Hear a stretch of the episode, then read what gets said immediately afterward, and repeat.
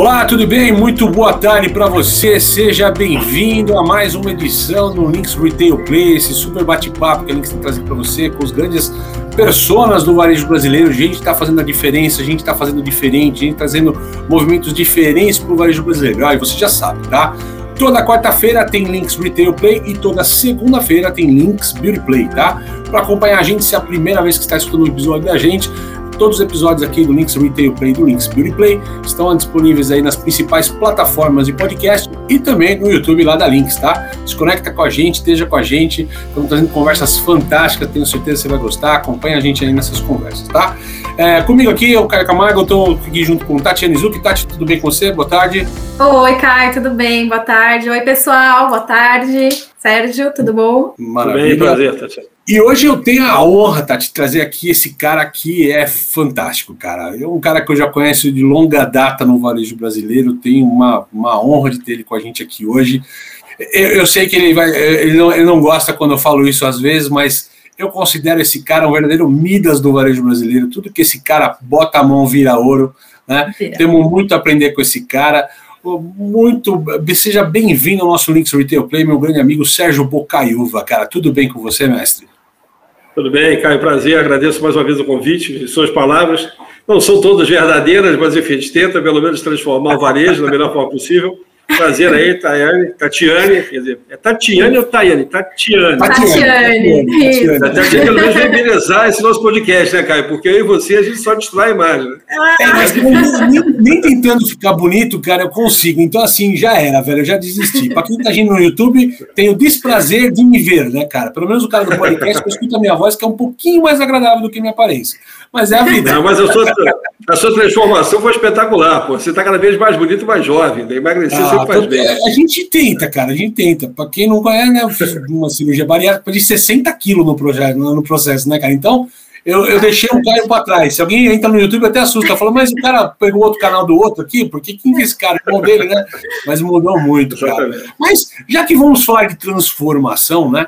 Pô, tem uma que é, puta, cara, você né, tem uma história fantástica ali de construção.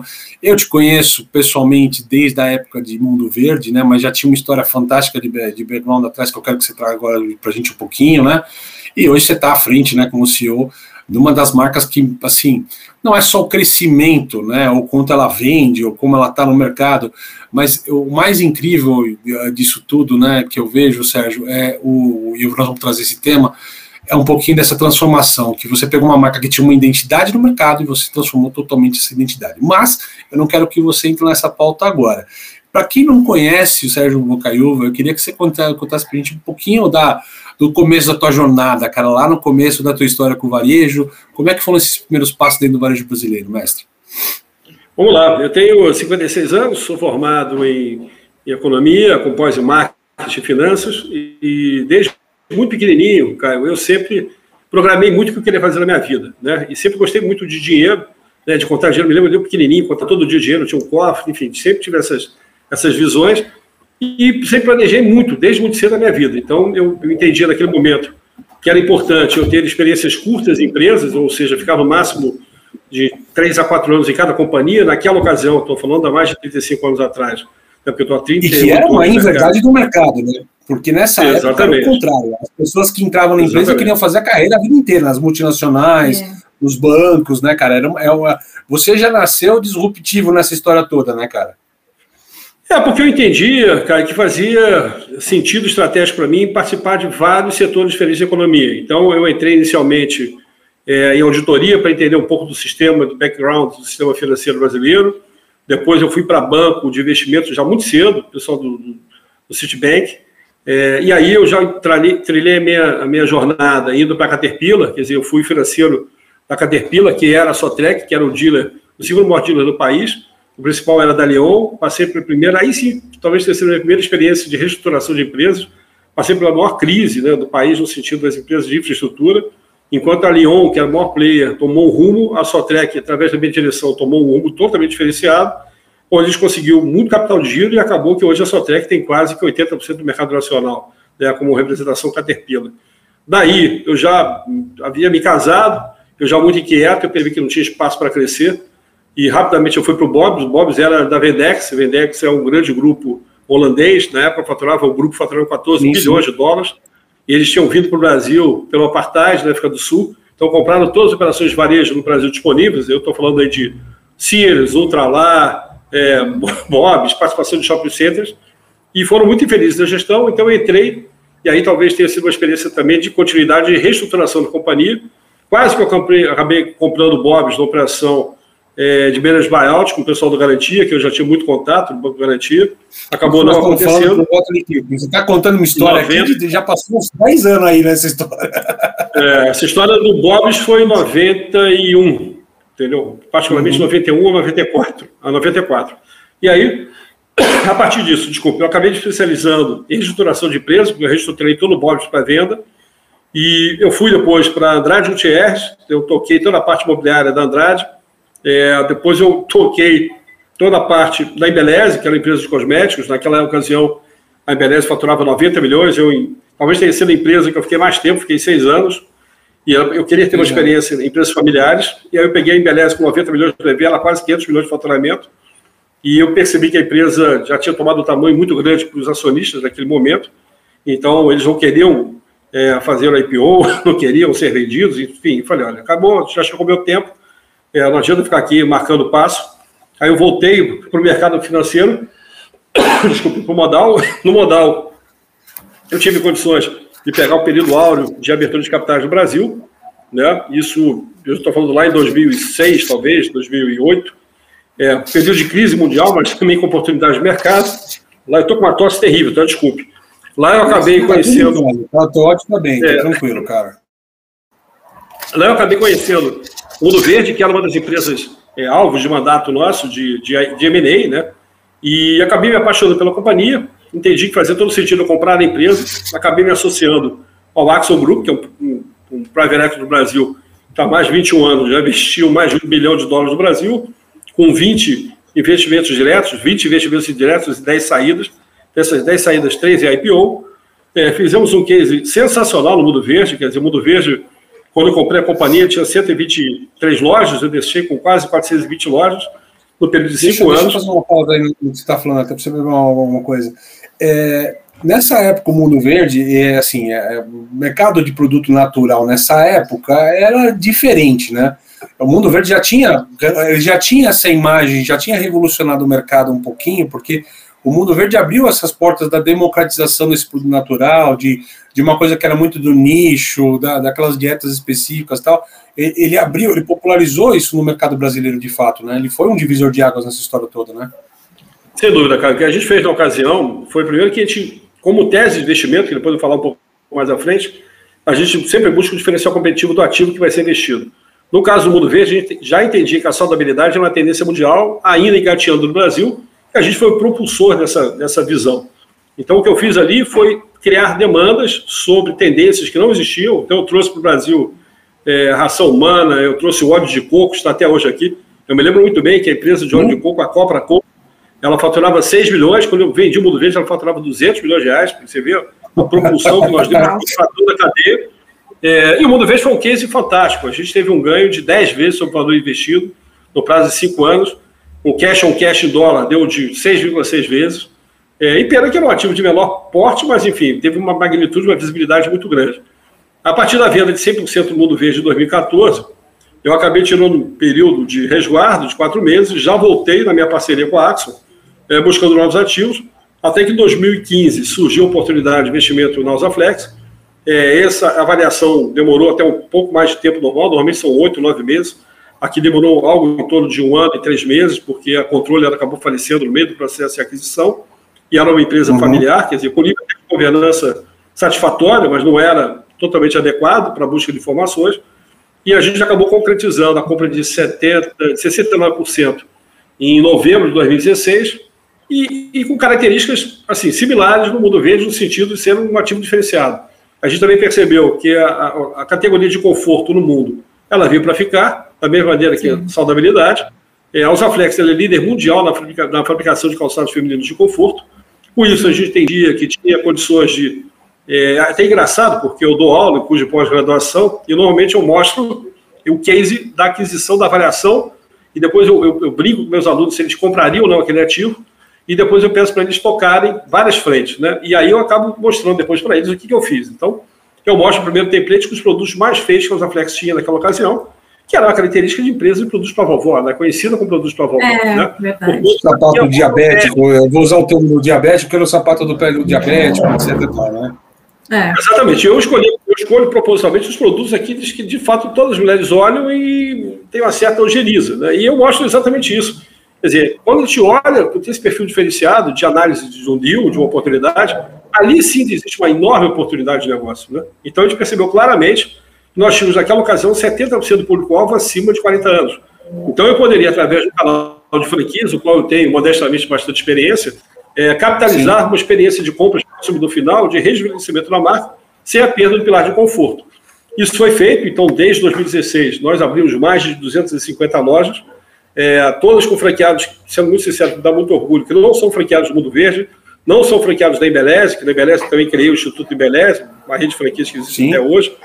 Então são franqueados novos, muitos deles que vieram do setor de multimarcas, que vem sofrendo fortemente no Brasil, e percebiam, já conheciam nossa operação de alto giro, alta rentabilidade, e através do sistema de franquias que a gente implantou, que não é um sistema de empurra, diferente de alguns players do mercado, que não são verticalizados e acabam empurrando mercadoria, eu sempre tenho uma visualização e muito clara de parceria, onde o meu parceiro tem que ganhar dinheiro tanto quanto eu.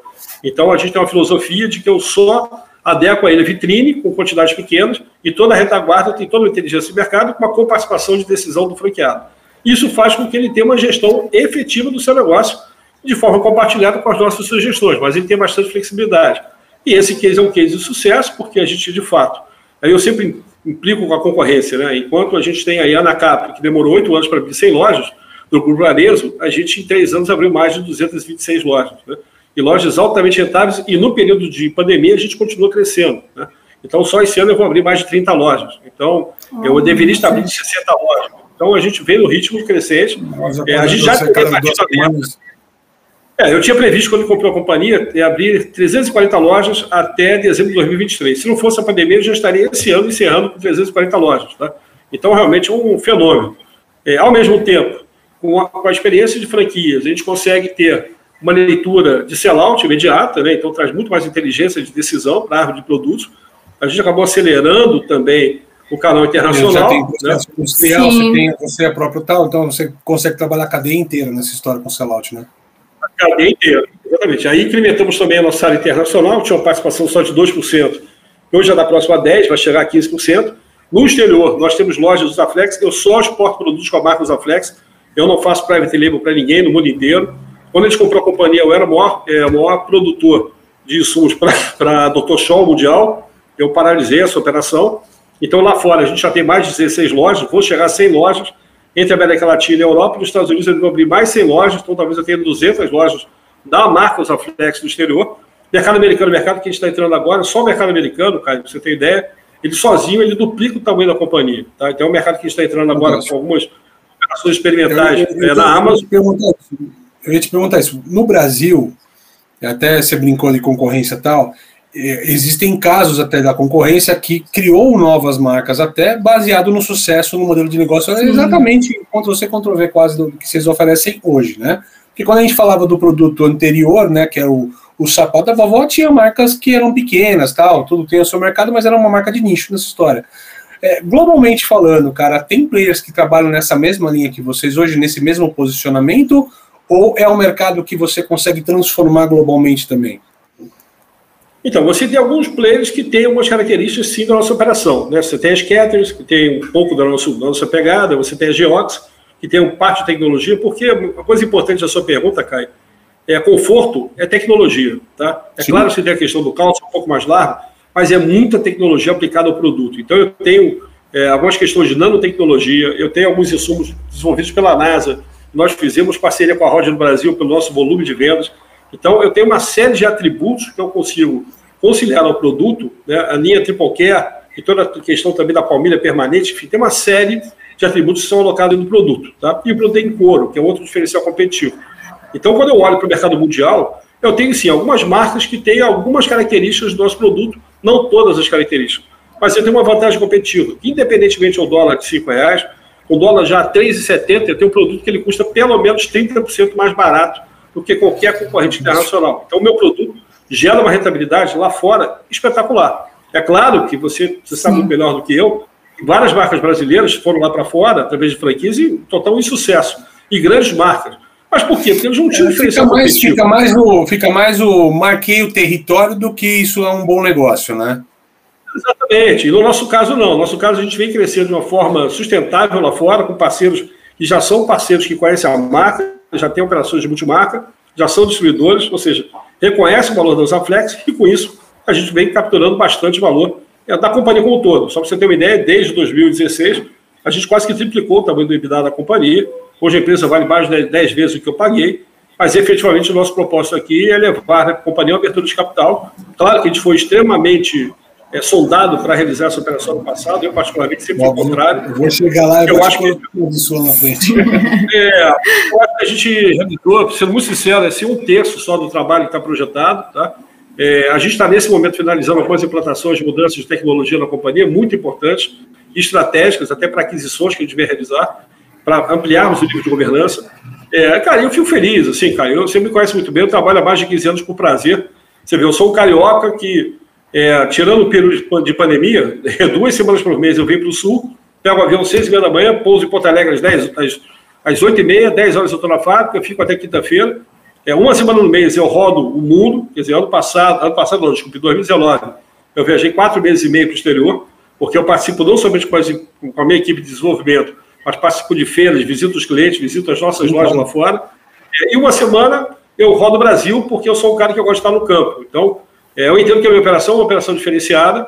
Eu tenho uma, uma, uma gestão que valoriza muito dois pilares: gente e inovação. Não é à toa que, apesar de ser uma empresa investida por private equity de sociedade comigo, é, nós somos a única empresa calçadista brasileira que tem Great Place to Work. Desde a nossa entrada, ela não tinha um Great Place. Então, há quatro anos consecutivos, a gente ganha uma posição melhorando a cada ano. É o ranking, não somente como indústria do Rio Grande do Sul, como indústria nacional, como empresa de varejo. Né? Então, eu estou, salvo engano, estou em nona posição no varejo nacional, perdendo para Magazine Luiza, para grandes players, o que dá muito orgulho, e o que comprova que, efetivamente, a gente valoriza muito gente. Então, acho que as pessoas sendo valorizadas e você tendo inovação, você só consegue capturar valor. Quer dizer, isso gera resultado. Sim. De, deixa eu te puxar deixa uma pergunta aqui, capiciosa, só, só para não perder esse timing, Tati. Pera, só um minutinho. Tá bom. É, só para não perder o timing com ele. Cara, é assim: quem não te conheceu até agora deve estar tá embasbacado com a tua fala que ela é totalmente distinta do varejista tradicional, né? Seja o executivo, CEO, CEO ou seja, o empreendedor que criou o negócio do zero, né? A tua fala é uma fala racional, economia tal. Mas você, do outro lado, tem exatamente o, o, o, outros valores incríveis, né? Por exemplo, você é um cara extremamente hands-on, eu te conheço na essência, né? É o cara que o celular tá ativo e você atende em qualquer momento, o e-mail você responde e tal, não tem o papo da secretária tal, você tudo é você direto e resolve, né? Como se fosse uma empresa enxuta nessa história, né? Pequena nessa história. E, puta, essa valorização de pessoas, né, cara, que é fantástica. A tua equipe, já conversei com vários da tua equipe, eles são apaixonados pela empresa e pela gestão que hoje está liderando esse processo, né? Cara, o que, que falta para o varejo brasileiro assim? Você deve até ficar incomodado dessa questão de gestão, você é um professor também e tal.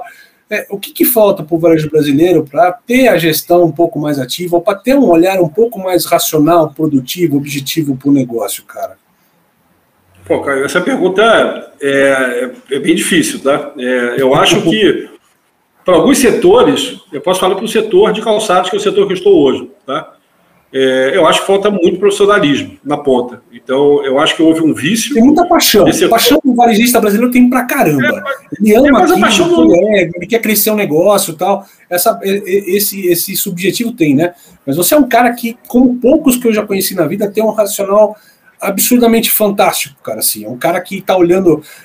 Hoje o universo fala fácil de startups, mas desde que eu te conheço, tu trabalha essa linguagem de investimento, cara, que é uma linguagem que no varejo é muito nova, né, cara? O varejo não tem essa, esse, essa visão que você tem, certo? É, mas, Caio, eu acho que o que precisa fazer é, primeiro, o cara sair do pedestal. Né? Você me conhece, eu não tenho sala, eu não tenho secretária, a minha agenda é aberta, qualquer pessoa pode montar minha agenda. É claro que alguns eventos é, por isso que eu peço o pessoal agendar com antecedência. Eu, eu, eu, participo, mas fora isso, a minha agenda é completamente aberta. Eu atendo qualquer pessoa que me procure para dar mentoria. Minha esposa fala que eu sou louco, apesar disso, sou casado há 30 anos, com a família estabelecida, enfim. É, mas eu sou um cara muito ativo, eu durmo quatro horas por noite, no máximo, né? É, pratico muito esporte, mas eu gosto de viver a vida. Sou um cara baladeiro, quer dizer, gosto de sair, fazer festa. Eu, por mim, tenho festa todo mês na companhia. Agora estou desesperado, porque, enfim, eles têm esse impeditivo, mas eu gosto de comemorar tudo. É, mas, mas, de outra forma, eu acho que no mercado brasileiro falta muita profissionalização, como você falou. Né?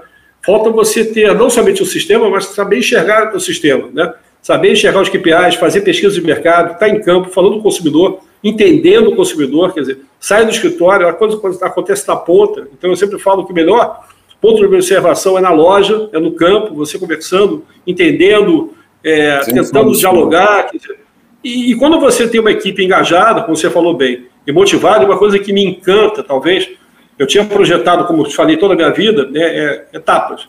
Eu tinha projetado com 55 anos parar de trabalhar e me dedicar a projetos sociais.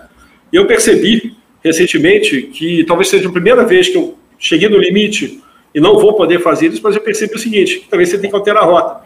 Que hoje eu consigo impactar muito mais famílias é, trabalhando nas companhias. Então, exemplo, no caso do Zaflex, nós somos o maior patrocinador da segunda maior outubro do país, que acontece aqui na nossa cidade, na sede da companhia, Igrejinha. Então, em 2019, Sim, só para noção, a gente trouxe aqui, trouxe a Anitta, trouxe a Loki, Jorge Matheus, Matheus e Cauã, é, essas quatro feras aí do espetáculo nacional, no mesmo evento, né, em dois finais de semana, 100% da verba, ela é revertida para a cidade, para o município, né, é, enfim, para os hospitais, para os policiais, enfim. Então, eu, eu, percebo que hoje em dia eu consigo impactar muito mais gente. Eu tenho 3 mil colaboradores, então, de fato, é, eu acho que trabalhando eu consigo impactar mais pessoas que se eu estivesse me dedicando exclusivamente a projetos sociais. Isso é uma mudança de rumo. Então, com isso, já falei para minha esposa que eu vou acrescentar mais 10 anos à minha carreira profissional que eu acho que eu vou conseguir ajudar mais pessoas. Mas, de toda forma, eu acho que o que falta para o profissional é, primeiro, se, se despojar totalmente dessa questão do ego, porque eu acho que o ego não leva ninguém a lugar nenhum. Eu acho que você tem que traçar a estratégia. o veneno, nem na pequena dose, cara, porque às vezes o cara precisa do ego para ter ambição em algum momento. Você não acha que nem na pequena dose mínima de do fazer a coisa acontecer, ou eu vou lá e vou fazer a coisa para mim, não, você acredita que é zero o ego tem que ter? Eu acho que é zero, cara. Eu acho que tem que dar um exemplo de liderança e mostrar que você respeita qualquer colaborador, não importa se o cara é jardineiro, se é o faxineiro, não, se é o contigo, é arrogância, né? É. Aí nós estamos falando do valor. Então, mas, mas uma coisa é você estar na mídia para gerar valor para a tua companhia. Outra coisa é você estar na mídia porque você quer, estar na, quer aparecer mais do que a companhia. Então, nesse sentido, eu acho que o ego tem que ser deixado de lado. Né? Quando eu olho o mercado de calçados nacionais, é, vários players se sentem a M-Star, o arquétipo da M-Star, né? Eu sou a estrela. Existe estrela porque todos se alimentam da mesma fonte de dados, quer dizer, todos compram a WGSN, todos vão para a Europa, todos efetivamente visitam clientes, e dali que você tira a inspiração. Poucos são aqueles designers. É, as influências é o Elon Musk, é o Mark Zuckerberg, é o. Exatamente. O, então, o Wesson voando no espaço. São personas, né, cara? São CPFs no final do dia. Né? É, o que, o que vale, eu acho que o que motiva é o desafio de transformar. Eu acho que o que me deixa mais feliz, é claro que a gente tem um projeto é, muito bem modelado de retorno de investimento, mas o que mais me faz feliz é, de fato, perceber que todos os meus colaboradores, não importa o nível, todos tiveram condições de terem acesso, porque talvez nem todos saibam, quando eu compro uma companhia, eu só trago dois diretores comigo, normalmente é um financeiro que cuida de TI, é um comercial, né? e depois, ao longo do tempo, eu vou transformando a companhia. Eu não faço turnaround quando eu compro a empresa, eu gosto, de fato, de dar chance a todos os colaboradores crescerem, e aí todos começam a estudar, começam a voltar a fazer faculdade, fazer pós-graduação, estudar inglês. Eu levo muitos desses para o exterior como prêmio comigo, quer dizer, que é sempre uma experiência nova. É, e eu gosto de multiplicar. Então, quando eu consigo multiplicar, e depois de cinco, no caso aqui os Aflex, sete anos, que eu saio da companhia e eu percebo que o meu pátio está lotado de carro novo, várias pessoas se casam, várias pessoas voltam a estudar e tem uma valorização, às vezes, 200, 300% de salário, fora prêmio de stock options, isso me gera muito valor, porque Hoje eu tenho pessoas trabalhando comigo há 20 anos que eram boys, que hoje são diretores, entendeu? Que e eles têm orgulho de falarem que são diretores. Então, isso é que me dá muito orgulho, entendeu? É, e realmente poder transformar a vida das pessoas, cara, é o maior prêmio que eu tenho na minha vida.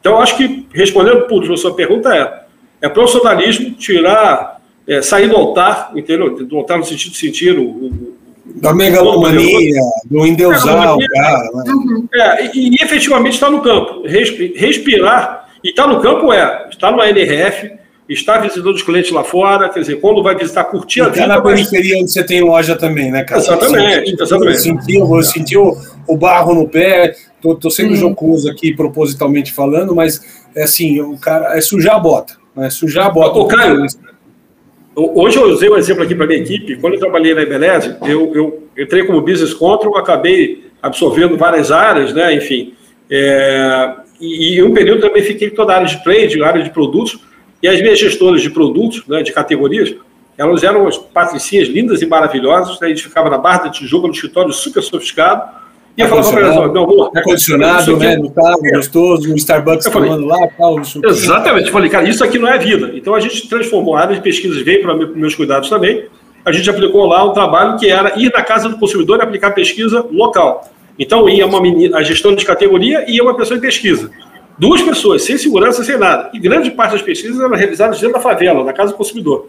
E ali ela tinha, de fato, contato com o cliente target dela, que a Embeleza era uma empresa, ainda é uma empresa de grande é parte de transformação, que é alisamento encaixamento, e depois coloração, mas o público estava ali. Então, o fato de estar no escritório na Barra da Tijuca não falava da identidade emocional de estar com a cliente da favela, entendeu? Sem preconceito não. Então, era importante ela Pô, se descaracterizar daquele. Do outro. Ela não vivia. Exatamente. Ela então ela tinha que se descaracterizar daquele desenho de, de Patricinha e ir de encontro ao cliente dela, que era a consumidora que estava na favela, que não, não aplicava os produtos da forma real. Entendeu? Então, como também não adianta, fazendo um paralelo com os Aflex, eu querer fazer uma disrupção muito grande dos produtos da vovó, com um produto com muito design e muita moda, sem perder conforto, uma ruptura muito grande. Esse processo ele tem um tempo. Esse tempo ele vem Sim. de que forma? Ele vem através da experiência das franquias, né, onde eu tenho muito mais contato com o cliente. Tem experiência agora com o digital, onde eu consigo de fato introduzir um produto com muito mais sofisticação, informação de design e moda, mas eu nunca posso perder o pilar de conforto. Então, é, ter um pouco de inteligência e sabedoria é saber ir e vir e respeitar esses movimentos. Mas, claro que sempre com uma visão de tendência de onde você quer chegar. É, eu acho que esse é, é, o grande diferencial, que é o que o Brasil, infelizmente, ainda está ultrapassado. Né? Lá fora você tem grandes grupos econômicos, e aí você entra no sistema corporativo, que impede você ter flexibilidade. Né? É, qual é a vantagem dos desenhos que eu aplico? Apesar de ter toda uma estrutura hierárquica, é, e eu ser uma pessoa muito friendly, né, muito hands-on, como você falou, qualquer um pode chegar para mim e falar, Boca, não gostei do que você fez, discordo totalmente, a gente vai pode sair na porrada, uma discussão de diretoria, ou o que seja, eu dou acesso a todos para discutirem, todos terem razão, às vezes eu deixo meus diretores errarem propositalmente para aprenderem, às vezes vai custar 100, 200, 300, 500 mil, mas é importante até para aprendizado, e até para testar. Casa, às vezes errado é aprendizado, velho. Exatamente. Às vezes você tem que errar, e às vezes você tem que deixar o outro errar para ele aprender também com erro.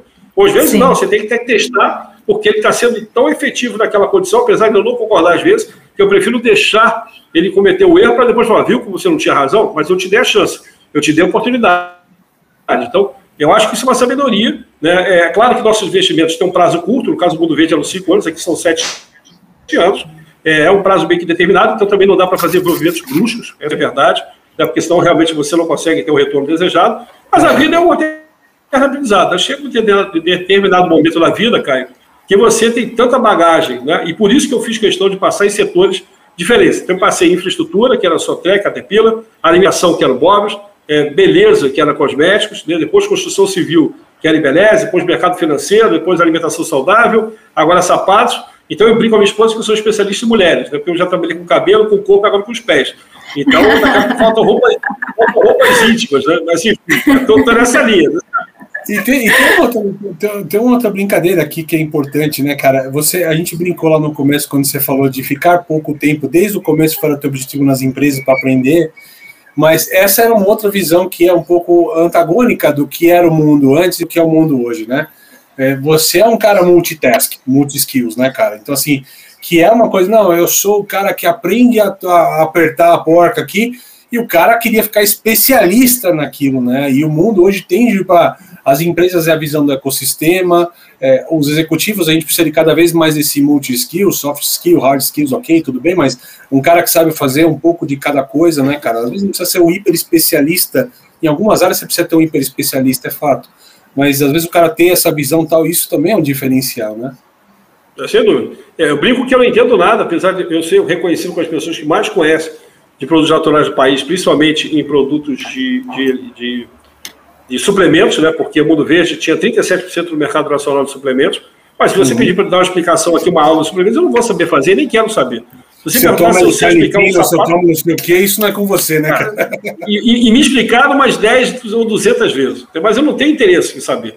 É uma característica minha, porque eu sei que aquilo ali é uma janela, e como aqui também. Eu tenho uma área de desenvolvimento extremamente capacitada, a qual eu acompanho e compartilho né, a vivência no campo, mas dou total liberdade. E só no momento final de decisão que eu participo. Eu já tenho os trends, as tendências, vou com eles a campo, fico lá igual uma esponja absorvendo. Eles até brincam, né? Porque eles tinham experiência em outras empresas. É, falou, Boca, você é o primeiro CEO que a gente conhece que você vem a campo, você carrega nossas sacolas. Né? Você é o presidente da companhia, você carrega as sacolas e a gente está no campo. Você nos leva para a night, para os jantares, para os restaurantes, para ter experiência. Em Nova York, vai para o Cipriani. Ah, vai tirar onda do Cipriani? Não, porque do Cipriani em Nova York é onde você tem a tendência acontecendo. Então, eu estou ali por uma razão, não é só para estar no Cipriani. Então, é, mas com uma visão muito diferente de varejo. E, e, isso é que acaba motivando, e juntamente com o Great Place, faz com que eu consiga trazer talentos, entendeu, cara? Que aí eu consigo fechar o ciclo, como você falou. Eu tenho pessoas especialistas, muito mais capacitadas que eu, muito mais motivadas que eu, porque a gente tem todo um projeto de remuneração variável, e como a gente bate todas as metas todos os anos, todo mundo ganha dinheiro, e ganha muito dinheiro. Então, isso que é importante, porque nós temos uma visão realmente de distribuição de resultado. Então, todo mundo acredita no projeto, o fato. Eu, quando compro a empresa, e eu sempre brinco com isso, né? No primeiro seis meses, todo mundo acha que eu sou carioca, muito falador, muito brincalhão, que é tudo fake, e eu vou tirar a sede daqui e vou levar para outro lugar. Outro ponto fundamental de sucesso, que eu sempre gosto de falar nas palestras, é mantenha a sede da companhia onde está a alma da companhia. Então, não importa se eu sou carioca. Quem tem que se fu, né, para não falar palavrão aqui, sou eu, de pegar o avião 6 e meia da manhã, segunda-feira, acordo 4 e 15 da manhã, para chegar no aeroporto, para poder pegar o avião 6 e meia, para estar aqui às 10 horas da manhã. Porque aqui em Igrejinha está a alma da companhia. É uma das falhas que aconteceu no Mundo Verde, infelizmente o Mundo Verde vem perdendo muito valor desde a minha venda, por quê? Porque os sócios que compraram no Nordeste pegaram a empresa de Petrópolis e levaram para Campinas. 95% dos funcionários foram embora, entendeu? E, e, e os que ficaram tinham remuneração variável. E você destrói a marca. Então, no caso deles, saíram da mídia, deixaram de trazer inovação, não valorizaram o capital humano, para onde vai a marca? Para o buraco. No nosso caso aqui, a gente continua valorizando mídia, fazendo muita mídia, quer dizer, eu entendo que mídia não é custo, é investimento. Então, é, eu sou um dos poucos franqueadores do país que eu gasto nesse momento 75% da verba de mídia no meu bolso. 25% vem da franquia, que é o que eu pego o fundo de marketing, divido 50% dele para trade, para loja, para vitrine, e 50% para ajudar o marketing. Então, quem é o investidor hoje? Eu estudo, acho que do que era investido para o que hoje, nós estamos falando quase 10 vezes mais né, do que investia antes para o que investe hoje, é isso? É, a nível de marketing, gastava 3 milhões de reais antes de concentrado, hoje a empresa gasta 20 milhões de reais, vai chegar a 45 uhum. milhões de reais.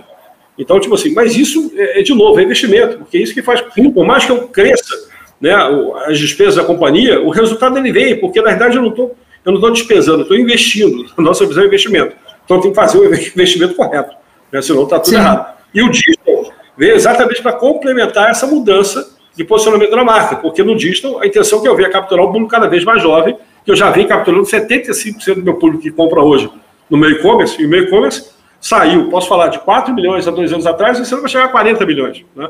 Então é uma loucura. E a gente está projetando que ele vai chegar a 160 milhões daqui a três anos. Então ele vai ter uma participação de 20% da companhia, talvez, tá? um pouco mais, um pouco menos. Se eu botar os retailers, vai chegar a 27% da companhia. Né? Isso sem canibalizar ninguém. O mais bonito também, cara, é que eu consigo conviver em todos os canais sem nenhum prejuízo de canal. Aí fala, pô, pô mas é mágico. É um desafio fantástico. Digital com franquia, por exemplo, é um eterno nessa conversa. Então, você tem ideia, eu estou em 7.500 pontos de venda no Brasil. Abri 240 franquias. Sabe quantas reclamações eu tive em quatro anos? Oito reclamações. Oito reclamações. Oito, zero. Todas, Esse tá zero. Todas elas, e todas elas foram sanadas em menos de 48 horas. Porque eu chego, pra, não importa se é o franqueado que está errado ou o lojista está errado, eu falei, cara, ou você se adequa à regra da companhia, ou eu não vendo mais para você, ou eu fecho a franquia. É muito simples. Então, quando você tem uma regra do jogo estabelecida, você tem uma regra, você tem que cumprir essa regra. Então, é, eu acho que o que é legal, é, assim, do meu case com a, com a, com a, com Axel, é porque eu tenho uma sinergia boa que foi desenvolvida pelo resultado do Mundo Verde, e quando a gente entra, já entra com toda a modelação do que a gente quer fazer. Né? Então, dada a experiência que a gente tem, e a, e a Axel complementa muito comigo no sentido de expertise de boa cor de acionistas, enfim, e toda a estrutura é, é, de inteligência também, de, de estrutura financeira, enfim, a gente acaba tendo um casamento perfeito que faz com que a gente consiga capturar valor e gerar valor para a sociedade, que é o mais importante, porque a gente tem um propósito muito definido, muito claro, né, e verdadeiro. Né? Sim. Deixa eu te perguntar, Sérgio. É, antigamente, né, você está tá, estão, está mudando, a Usaflex está mudando a imagem do, do sapato de vovó, né? E aí eu queria entender como está sendo feita essa estratégia. Você citou sobre a mídia, vocês estão investindo bastante isso para mudar essa imagem, né? Quais são as estratégias que vocês estão usando hoje? Vamos lá. É, no início, quando a gente comprou a companhia, eu tinha, como falei aqui, mais de 70% é do público acima de 40 anos. Tá? Sim, exatamente. É, hoje, esse, hoje, esse público acima de 40 anos representa um pouco menos de 55%. Tá? Da mesma forma, a companhia estava com 80% da participação de vendas dela no canal multimarca. Hoje, o canal multimarca, curiosa, curiosamente, está representando algo em torno de 50%. Tá? É, e aí, como é que a gente fez essa mudança? Quer dizer, primeiro foi criando o canal de franquias, porque o canal de franquias eu consigo gerar uma experiência muito mais completa para o consumidor final no canal que eu controlo. Então, Sim. eu controlo todo o ponto de venda, controlo a vitrine, a vitrine fala 100% com a mídia, e a gente, é uma outra coisa também, Tatiana, a gente faz muita pesquisa, muita pesquisa. Eu sou não, talvez uma das empresas que mais investe em pesquisa, tá? Então, a gente faz qual e quant, assim, com muita frequência. Então, a gente vai testando, é, e a gente teve toda uma inteligência também, só para vocês terem uma noção, quando a gente comprou a companhia, a 47 mil SKUs. Para quem não sabe o que é SKU, SKU é cada item com código diferente, é um SKU. Então a empresa produziu 40, considerando a grade ou sem considerar a grade? Não, não. Isso sem considerar a grade. Era 47 mil SKUs modelos diferentes. Tá? Nossa. É, que, era uma, que era uma loucura. A gente tinha, na verdade, sete plantas industriais. Quando eu entrei, a gente montou uma oitava planta. Aí o que, que a gente fez? Todo o trabalho de inteligência, eu reduzi essas oito plantas, né, considerando a adicional que eu coloquei, para quatro, sem mandar ninguém embora. Tá? É, a gente conseguiu reduzir em 10 pontos percentuais o meu, o meu custo de produção, porque eu reduzi de 47 mil para 4.200 SKUs, ainda vou reduzir para 3.500, ou seja, eu trouxe muito mais inteligência, porque antigamente, Tatiana, você como cliente, nossa, você poderia customizar o que você quisesse na nossa linha de produção. Então, você queria um tênis com acabamento que vinha lá, enfim, verde, você podia botar com rosa claro, rosa escuro, uhum. você escolheu o acabamento. Então, era uma loucura.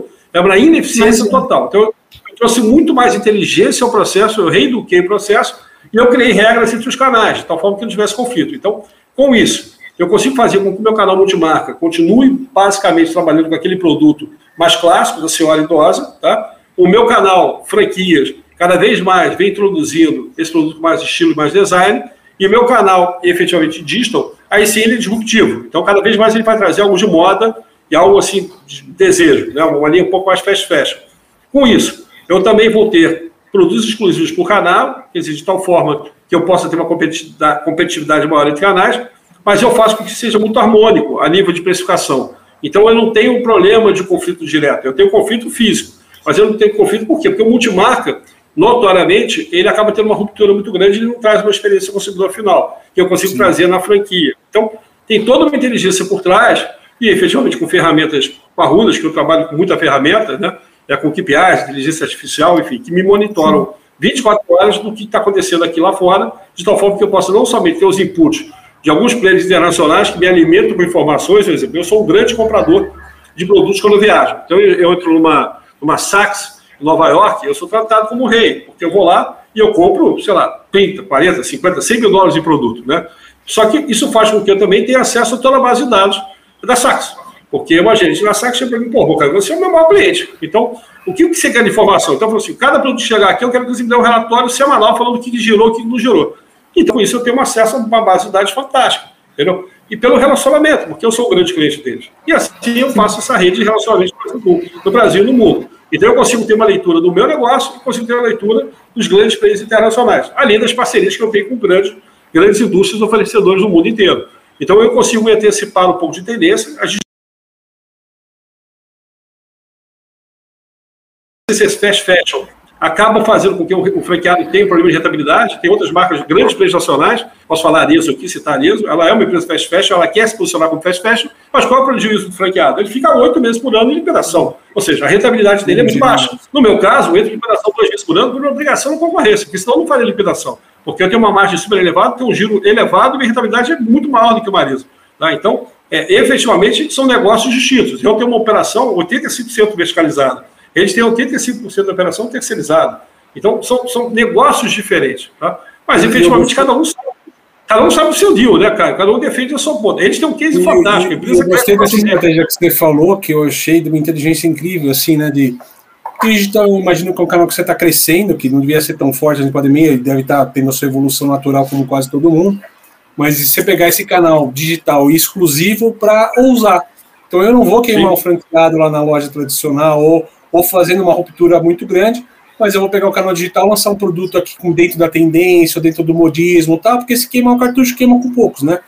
Que é um Sim, pouco do, que é um pouco da estratégia que eu brinco assim que a Casa Balduco fez lá atrás, né? Ela usava as duas, as poucas lojas que ela tinha na época lá como laboratório, se o produto dava certo, ia para a linha da indústria depois, né? Dá para brincar Sim. com isso. Já teve alguma coisa, alguma pincelada que você puxou da, da tendência e falar, cara, isso aqui vai ser dentro do futuro da gente? Já começou a vir coisas assim já? Sim, na realidade o que acontece, né, Caio? Você. É, primeiro que eu acho que tem que implantar o Omnichannel, que a gente está implantando com grande sucesso, muito sucesso mesmo. Uhum. A gente está uhum. fazendo já entregas uma hora e meia, tá? A gente quer uma hora e meia. todo. Em uma hora e meia você faz o pedido e você recebe na sua casa. Tá claro? Nossa, Se você maravilhoso. Loja, é, o que a gente quer fazer é em 30 minutos. Tá? Então, só que eu não saio divulgando isso. A, é, a, gente agora vai fazer o rollout para 176 lojas, que vão representar 70 e poucos por cento do número atual, tá? É, e a gente vai ter uma operação de muita eficiência. Tá? Por quê? Porque eu vou estar totalmente integrado, então o meu estoque hoje da fábrica, a partir do início do ano que vem, ele vai deixar, vai deixar de ser feito em grade, tá? que é uma composição numérica, vai ser feito em pares. Então o franqueado ele vai ter duas vantagens. Ele vai trabalhar com 100% do estoque da fábrica, tá? apesar que eu não trabalho, deixar bem claro, é make to stock, tá? ou seja, eu não, eu não produzo para deixar produto de estoque. Sim. Eu produzo contra pedido. Porém, eu ainda tenho dois vales, que é basicamente janeiro e julho, que eu acabo produzindo para buscar eficiência fabril, e eu acabo tendo basicamente 15 dias de estoque dentro da fábrica. Então, mas eu, e você imagina o franqueado, ele tem lá 120, 150 SKUs, ele vai ter 4.200 SKUs disponíveis para ele. Tá? Basicamente é a mesma carteira que ele vai ter no e-commerce. Então, eu vou fazer que não somente ele possa ampliar através da, da prateleira infinita, que a gente chama, mas como também ele vai ter a vitrine. E o que, que é vitrine? Vai ser o outlet que ele vai pegar todos os produtos em ponto de estoque e vai levar para o meu outlet virtual. Então ele vai ter muito mais flexibilidade de giro, né, de ROI. A gente avalia muito o GMROI, muita rentabilidade. O negócio é rentabilidade. O franqueado tem que ganhar muito dinheiro comigo. Não é à toa que os franqueados nossos já tem, em média, mais de três lojas. Né?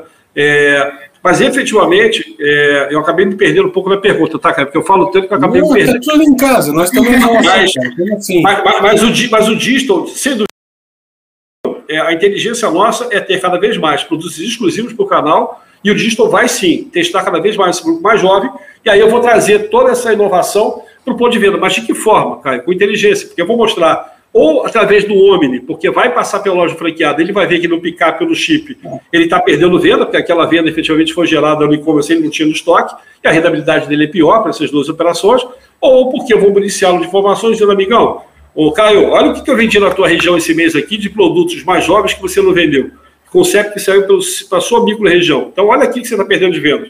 Porque, efetivamente, se o meu cliente não quiser comprar no picar pelo chip, né, ele vai comprar direto no site. E aí o franqueado vai rentabilizar.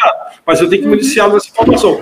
O mais importante, cara, é respeitar toda a estrutura de formação de preços de todo o sistema é o Zaflex, de tal forma que eu não gere canibalização entre os canais. E, para isso, eu tenho que ter toda uma inteligência de distribuição de produtos. Por exemplo, eu, eu adoro Coleran, já quando eu estou lá fora, na linha masculina.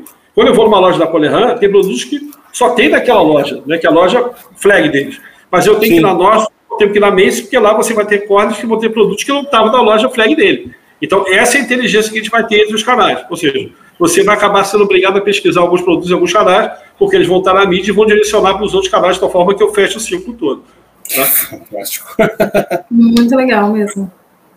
É isso que, é, que eu falo que é trabalhar com estratégia e inteligência. Então, de tal forma que eu. E aí a maior prova, Tatiana, que eu não calibralizo os canais, que meus franqueados querem abrir mais loja. Entendeu? Por quê? Porque eles Sim. entendem que o discurso, e o cara já sabe disso, quando eu compro a empresa, eu falo tudo que eu vou fazer. Para o mercado, pode pegar minhas entrevistas, eu falo tudo que eu vou fazer. E eu acabo fazendo, realizando, entregando valor. Né? Então o franqueado acaba tendo muita credibilidade e investindo na, conosco, porque efetivamente ele sabe que ali ele vai ganhar dinheiro e vai ter um retorno rápido. Tá? Essa que é a grande verdade. Entendi. E a comunicação hoje com os franqueados, hoje é você que faz, né, Sérgio? Você vai, visita as lojas, visita cada um. Quando sai algum Não. comunicado interno, é, vocês disponibilizam para todos? É, a gente tem todas as ferramentas tradicionais do mercado, intranet, comunicação direta, WhatsApp, enfim, os canais. WhatsApp. Tem todos os comitês, tem comitê é, de franqueados, né, oficial, você tem os subcomitês, seja de marketing, seja de produtos, eles participam com a gente também ativamente, a gente tem nossas Sim. convenções, eu tenho um diretor comercial que pega todos os canais, até para evitar que haja conflito de canais. Inclusive o pessoal do exterior, né? Que são 15, Exatamente. 16 lojas, né, no exterior. 16 lojas. Lá fora a gente está em 52 países, eu estou com mais de 1.500 lojas em pontos de venda, e lojas da Flex eu tenho 16 nesse momento, vou chegar ao final do ano a 20, e no futuro 20. vou chegar a 200 lojas, tá? Nos próximos três anos. É, e aqui no Brasil a gente vai chegar no, em número próximo é, eu, quando eu comprei a companhia, foi lá 340 lojas, conforme eu falei, se não fosse a pandemia, eu já tinha atingido esse número dois anos antes.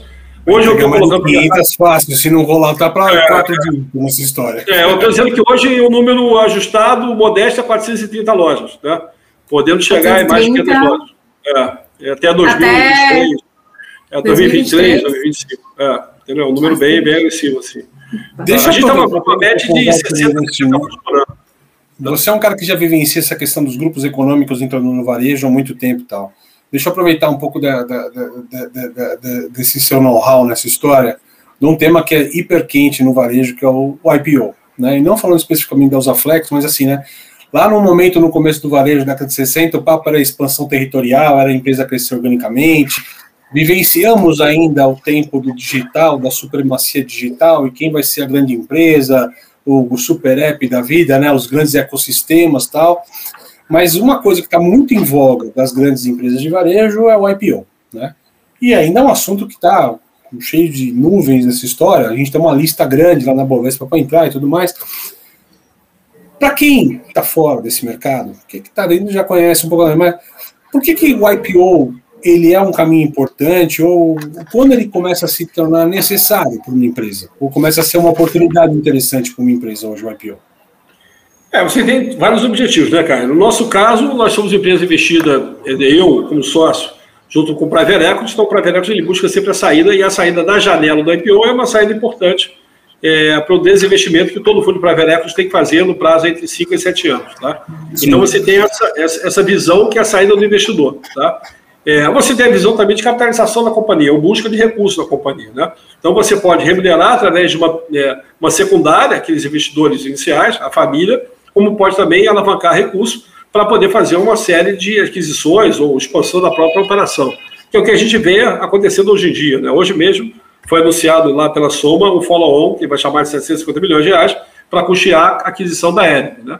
É, e você vê efetivamente é, é, é uma mecânica que, que vem acontecendo pela consolidação do setor. Quer dizer, a partir do momento que você tem grupos que passam a ter aí um EBITDA né, acima de 200 milhões, de 150 milhões, você começa a ter tamanho, de fato, para ter acesso ao crédito.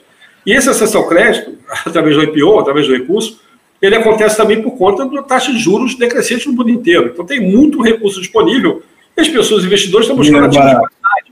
É, estamos buscando ativos de qualidade para diversificar investimento. Então você tem o lado do investidor e tem o lado do empresário. Então o empresário busca, às vezes, uma saída ou uma realização parcial ou total, e, por outro lado, você tem o investidor que quer vir para a economia real, onde você busca crescimentos é, efetivos. Né? Você nunca vai ter o crescimento que a gente teve na Usaflex. Se eu pegasse meu capital próprio e aplicasse na melhor investimento brasileiro, eu não teria o retorno que eu tive se eu fosse vender a Usaflex hoje.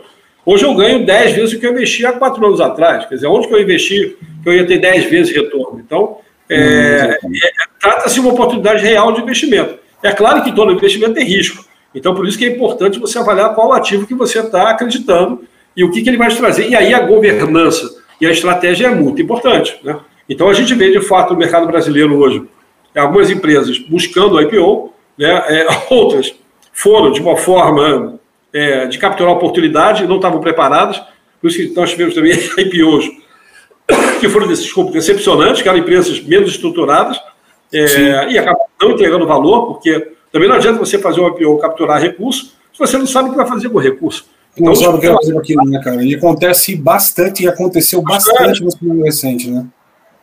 Exatamente, é muito importante, desculpa, que isso esteja muito bem mapeado, onde você, e, e, a, e, a, própria captação de recursos já esteja alinhada com qual ativo que você vai investir. Muitas vezes aconteceu, não vou falar aqui uma questão ética, um grande player nacional de varejo, que captou o volume de recursos acima de 3 milhões de reais, e até agora não fez nada com esse investimento, com esse dinheiro. Obviamente, o, o, o cotista dele está furioso com ele, porque ele pegou o dinheiro. É a mesma coisa que o Private Equity. O Private Equity vai lá fora, pega o recurso com o investidor. Se o administrador do Private Equity não fizer investimento, só o investidor só, só, só para ver que vai ganhar dinheiro que está de administração. Porque o investidor está buscando o quê? O retorno do capital dele, o ganho. Esse ganho só vem através da implantação do recurso, do investimento no recurso. Então, existem várias frentes, mas eu entendo que grande parte você tem, para o lado do empresário, uma visão de realização de parte do que ele construiu na vida inteira, e eu, efetivamente, o objetivo também de continuar crescendo, mas de forma alavancada via o capital de terceiros, né, distribuindo essa, essas ações. E pelo lado do investidor, você tem a visão de diversificação e entrada na economia real. Né? Essa aqui é a grande vantagem da Bolsa de Valores. Tá? Sim, bacana. Tati? Bom, já, já temos, estamos encerrando aí, Caio Aldão? Não, ainda não. Vamos fazer Não, ah, então tá bom. Quero deixar mais um ponto importante aqui com ele. A gente está falando um monte de coisa aqui, você brincou numa hora aqui, né? Você falou assim, poxa, eu falei para minha mulher, eu falei para minha esposa que eu entendo de mulheres, já passei por todas as, as questões. E eu sei que você, igual você colocou aqui os exemplos aqui do, dos investimentos, é um cara que pensa na entrada e pensa na saída, seja aposentador ou a saída da empresa, a mesma história, né? Sim. Usar flex é meio fim da linha ou existe algum mercado que você gostaria de desbravar ainda pós usar flex em algum momento ainda lá na frente, cara? Tava no produto natural, tem algum mercado que você fala assim, cara, acho que um dia ainda vou arriscar aqui, botar o pezinho aqui nessa história. Cara, eu vou ser muito sincero com você, cara. Quando eu vendo uma companhia, eu, eu tenho a menor ideia do que eu vou comprar depois. Quer dizer, a Axon recebe por mês é, mais de 20 ofertas de empresas a serem investidas. Ou seja, então no ano ela recebe 240 empresas e investe em três, no máximo quatro empresas por ano. Tá? Uhum. É, então, é, depende muito do, de encaixar no momento de uma venda numa companhia, de ser apresentado um ativo que faça sentido e, efetivamente, isso possa partir para um novo projeto. No caso da Flex, a gente ainda tem muita lenha para queimar, porque a gente busca ainda uma aquisição de uma ou duas companhias, porque a Osaflex sozinha ela vai chegar a 120 milhões de EBITDA, né? então, efetivamente, com isso, eu teria até também fazer uma, uma operação de IPO, mas eu considero pequeno, tá? então eu teria, deveria ter algo em torno de 200 milhões de EBITDA, e com isso eu deveria comprar pelo menos mais uma empresa, é, como também do setor de calçados, como também pode acontecer de eu estar criando submarcas nossas, tá? ou efetivamente estar buscando um caminho alternativo de, de outros produtos não calçados que venham complementarizar o nosso negócio de conforto. Então, efetivamente, também é um caminho que pode acontecer. Não é o nosso target, deixando bem claro para você, diferentemente de uma soma ou de um arezo, né, que vem buscando complementação de produtos, não é o nosso target. Sim, não, é, não é o caso. É uma plataforma de calçados, mas não impede também da gente realizar. Agora, falando para o futuro, sendo muito sincero com você, eu não tenho a menor ideia. Quer dizer, é, vai depender muito quando eu realizar os afetos, por quê? Se eu fizer o IPO da Osaflex, certamente eu vou ser obrigado a ficar aqui pelo menos mais dois anos, tá? É hum. quase que uma exigência no mercado, tá? Então eu não posso estimar, eu posso estimar quando deve acontecer o IPO. Até 2023 acontece. Mas pode acontecer uma venda por estratégico a qualquer momento, sendo muito sincero com você, dados os números que a gente relata que são muito superiores aos peers de mercado. Né? Hoje eu tenho números de KPIs maior, estou falando até 2019, tá? porque alguns players estavam muito mais avançados no digital. Tá? Então, esses players mais avançados no digital, obviamente, transcorreram melhor a pandemia. Mas até 2019 eu posso lhe afirmar que meus KPIs eram muito melhores que qualquer empresa varejista de moda brasileira, seja concorrente ou não concorrente, do setor de sapatos ou não sapatos. Tá? Você não precisa nem me afirmar, eu tenho certeza absoluta disso, até por toda a conversa que a gente tem aqui, que está uma aula de gestão nesse negócio Sim, aqui. com certeza. Eu, queria, eu gosto de fechar essas conversas, cara, com uma, com uma pergunta que, que, que assim, que, que eu acho que é muito importante para um cara que nem você com essa visão. Você falou todo do, do que te motiva, o ativo e tudo mais, entrada, saída, investimento, rentabilidade. Qual é o legado, cara, que você quer deixar no varejo? Quando a gente fala né, do fim, do fim da jornada, qual é o legado que você pensa em deixar um dia nessa história? Caio, eu não penso muito em legado, eu penso em construir histórias, né? É, e poder contar histórias. Então, eu acho que transformar a vida das pessoas, isso é o que mais me motiva de 15 anos para cá. Então, eu não sou, é, você sabe disso, né? Você até uma vez convidou para falar sobre empreendedorismo. Eu não me considero empreendedor. O empreendedor tem dois veios, né? Tem empreendedor nato, que eu não sou, que é aquele cara que não tem nada a perder, constrói, quebra, constrói, quebra, e normalmente na terceira ou quarta vez ele tem sucesso. Esse não sou eu, só. Por mais que eu invista milhões de reais nos ativos junto com a tá? do meu capital próprio, eu não invisto em risco, porque eu avalio muito naquele negócio que eu estou entrando. Eu sei que ele tem diferencial competitivo, ele tem crescimento orgânico e ele tem saída garantida. Tá? É claro que nada é garantido na vida, mas ele tem múltiplas saídas. Então, é, eu não sou esse cara de arriscar. Então, por isso eu não me considero um empreendedor nato. Mas eu sou um empreendedor que, eu, aí sim, eu me encaixo como empreendedor acelerador. porque eu acelero ativos de qualidade. Esse é um dom que eu tenho, através de pessoas de inovação. Mas eu acho que o maior ativo que eu deixo para a sociedade é transformar a vida das pessoas, né? E poder contar casos de sucesso. Então, é, eu dei sorte na vida, eu brinco que é bem sorte, é muito trabalho. Pô, mas... Você pegava uns aviãozinhos cedo para caramba para ter sorte, né? Passava a semana fora de casa para ter sorte, né? Oh, esse papo mas, da mas, sorte, cara. Mas todas as empresas, né, cara? Trabalhou pra caramba para ter sorte, hein? mas é que tá, cara, eu me divirto. Diferentemente de um cara que, que, que fica estressado e não curte a vida, por exemplo, eu viajo é, com a minha família picado mas várias vezes por ano. Sim. Eu tenho minha rede de vôlei em Ipanema, quando eu estou no Rio de Janeiro, eu sempre jogo vôlei sábado e domingo. É, eu sou o cara que gosta muito de festa, gosto de estar em contato com as pessoas. É, então, tipo assim, eu, eu, vivo a vida intensamente porque eu acho que a vida é linda. Então, e quando eu consigo impactar pessoas, né, de uma maneira muito positiva, isso me dá um, assim, um orgulho e uma satisfação gigantesca. É, nós aqui na Usaflex a gente tem um case nacional de PCDs, de crianças especiais, né, que é, que é. Não tem ninguém que não veja o vídeo. Você entra no YouTube, é Pé de Igualdade, o projeto Pé de Igualdade da Usaflex. É lindo. A gente transforma a vida das crianças, tá? Crianças com alguns problemas físicos, enfim, mentais, que a gente transforma. Então, isso é muito legal. Entrar numa empresa que já tinha uma pegada focada para pessoas, vai poder potencializar isso e dar oportunidade a todo e qualquer colaborador, tá? Para crescer e crescer ganhando dinheiro, sendo reconhecido, sendo motivado, né, de uma forma participativa, isso é lindo. Então, isso é, é o que eu deixo para a sociedade. Eu acho que nem para o varejo, eu acho que é para a sociedade. E, e, saber respeitar as pessoas. Então, acho que quando você respeita as pessoas, através da liderança você dá exemplo. Então as pessoas entendem que não tem que ter um ego. Né? Eu acabei de ter uma reunião exatamente, talvez, a minha, a minha área de marketing querendo acelerar um pouco, em alguns casos, forçar um pouco a barra para, Tatiana, rejuvenescer a marca. Né? Então, forçando um pouco, eu falei, cara, você tem que respeitar o movimento. Por mais que você, às vezes, queiram algo, o mercado não aceita essa velocidade. Então, a gente tem que respeitar esse movimento. Né? E por isso que estar no campo é muito importante. Estar com o cliente é muito importante. Estar no final é muito importante. Né? Eu, quando vou numa loja, eu me ajoelho, pego o produto, atendo, brinco com a consumidora. Às vezes, falei que ela fala, mas boca, aí você vem visitar, você vai atender o consumidor. Eu falei, deixa eu explicar uma coisa, o consumidor é mais importante escola, que o cara. Faz toda a diferença, né? Deveria estar preocupado em me dar atenção e sim estar com o meu lado, vendo como é que eu estou atendendo o consumidor. Porque ali que eu estou tendo contato com ela, estou percebendo. Você, como franqueado, muitas vezes não está na loja. Deveria estar na porra da loja e não está. Então, eu estou aqui, eu vou estar primeiro atenção ao consumidor. Como também, se eu chego no multimarca, né? Ou se eu chego na própria loja franqueada e tem alguma coisa errada, eu não quero saber, eu tenho postura de dono. Claro que eu respeito se tiver cliente na loja, eu não vou fazer, mas se eu não tiver, eu baixo os pontos, Tatiana, mas com toda, com toda a educação do mundo. Quê? Porque ali tá, estão, são embaixadores da marca. Então, eles têm que representar a marca e amar mais do que eu amo. Entendeu? É, é essa é a realidade. Com certeza. O exemplo que faz diferença. Às vezes o cara fica puto. Pô, você chega minha loja, dá esporra na minha equipe. Falou, cara, dou esporro porque você não está lá. Se você tivesse, você deveria ter dado esporro. Né? Pô, só pouco tempo daria esporro era você. em São Paulo teve um problema no VM, material de trade, né, na loja.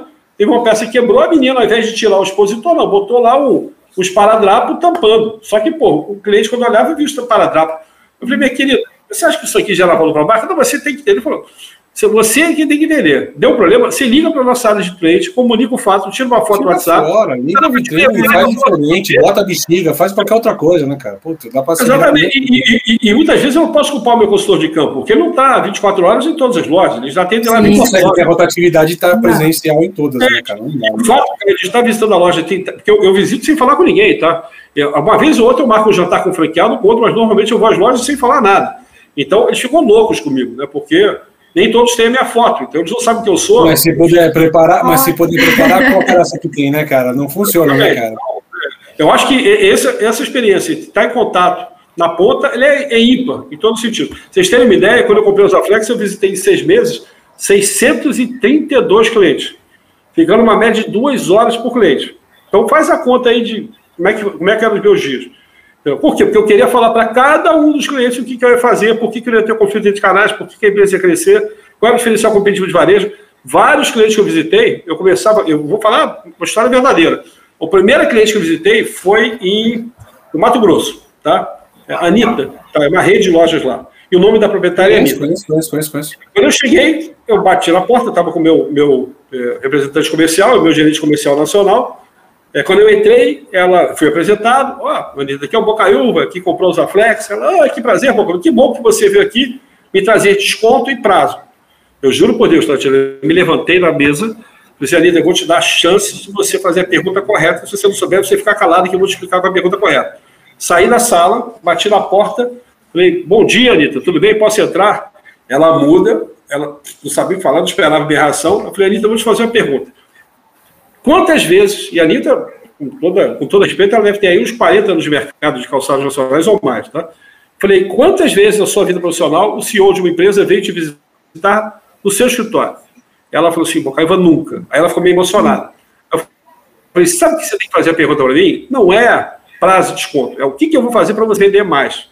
O que eu vou fazer para você vender mais é ter um produto mais assertivo, ter uma comunicação no ponto de venda, ter um serviço de atendimento. Esse é o diferencial que você deveria perguntar para mim. E sabe o que eu vou fazer por você? Você é a primeira visita, não é meu padrão. Eu vou rodar pelo menos umas seis, oito lojas na sua cidade, na sua marca, e eu estou à sua disposição para ligar para você à noite e dar o feedback do que eu achei do seu negócio. Liguei para ela, o que aconteceu, Tatiana? Ela não atendeu. Liguei para a filha dela, para filha não, tipo, para o marido dela, fiz um breve relatório do que vi, ele chegou para mim, eu posso pedir um favor para você? Você, eu posso levar minha equipe inteira de gerente é, nove e meia para o seu hotel e tinha um jogo importante do Grêmio, o pessoal aqui do Sul, é gremista roxo, o meu gerente falou, pô, vai ter um jogo importante, Libertadores. Falei, foda-se o jogo, vamos lá receber. Vieram 60 pessoas, eu, eu tirei foto, fiz uma apresentação de todos os erros, o cara chegou ah. e falou na frente do gerente, você deu uma aula de varejo, tudo que eu queria falar, que eu não podia falar, você falou. Então, e não que eu estivesse totalmente errado, mas tinham vários pontos críticos, né? E às vezes a visão não é nem a visão do, do, do um CEO, um cara também. É uma visão de cliente, cara, só passada para ele, às vezes. É uma visão até simples, né, cara? E sem, e sem cair a prepotência de falar que eu sabia mais do que ela, mas uma visão Exato. externa de que tem, que tem uma visão mundial que pode agregar valor. Falei assim, com pequenas mudanças, você pode trazer muito mais atributo para a tua loja, entendeu? São pequenas mudanças. Da mesma forma, quando você pega os operadores de feiras nacionais de calçados, eu vou falar coisa que é uma loucura, tá? Nenhum deles são quatro grandes operadores nacionais, tá? É, mentira, são, é, são, são três grandes operadores, com duas feiras em São Paulo e outro que é do Sul, que faz duas feiras aqui no Sul. Nenhum deles nunca foi na NRF. A NRF, cai, tem quantos anos? 110 anos? 105 110, anos? 111, né? Eles, eles nunca foram na NRF. Falei, como é que vocês fazem uma feira de varejo sem conhecer a NRF? Me explica. Então, é, é, é isso que mostra o quanto que o cara derrotou, quanto que o mercado é retrógrado. Né? Eu teria assunto para ti, para a gente ficar. Eu ia arrebentar você na tosse aí, de tanto que eu ia te explorar nessa história. Tivemos uma aula fantástica uma aula. de varejo. Maravilhosa. Absurdo aqui, cara. Absurdo. Ter... E, cada vez que eu converso com você, eu fico mais besta nessa história, né, cara? Então, assim, primeiro eu queria te agradecer demais, Sérgio, tá? Foi fantástico, tá? Muito obrigado mesmo e falar para nossa galera que está aqui com a gente aqui, né, para continuar seguindo a gente aqui nos principais é, plataformas de podcast, também lá no YouTube da Links, né, para acompanhar a gente no Links do Retail Play e também no Links do Play. Meu amigo, muito obrigado. Sérgio, obrigada mesmo. Não, quero... Foi uma aula, uma lição. Acho que todo mundo que, que vai assistir, que está assistindo, adorou mesmo, porque aqui foi uma aula incrível. É uma Obrigada não, eu agradeço, eu agradeço o convite. É sempre um prazer falar de histórias de varejo. Eu falo que estou ficando velho, vou contar cada vez mais histórias. Isso que eu faço nas aulas que eu dou, nas palestras, mas enfim. Mas o que eu gosto de mostrar é exatamente é como construir o case. E, e agora os desafios são maiores, né, cara? Porque eu explico o que, que eu vou fazer no meio do case. Porque quando você faz já tendo vendido a empresa é fácil. Quando você faz no meio, o risco é muito maior. Mas eu tô aqui a fazer e falar assim, eu vou chegar lá, relaxa. É, ó, mas foi um prazer enorme, estou sempre à disposição de vocês. Esse sucesso aí, esse trabalho de vocês, maravilhoso, tá bom? Obrigado, muito prazer. Até mais, pessoal. Muito obrigado. Tchau, tchau. Tchau, tchau, gente. Obrigada. Tchau, tchau. Obrigado.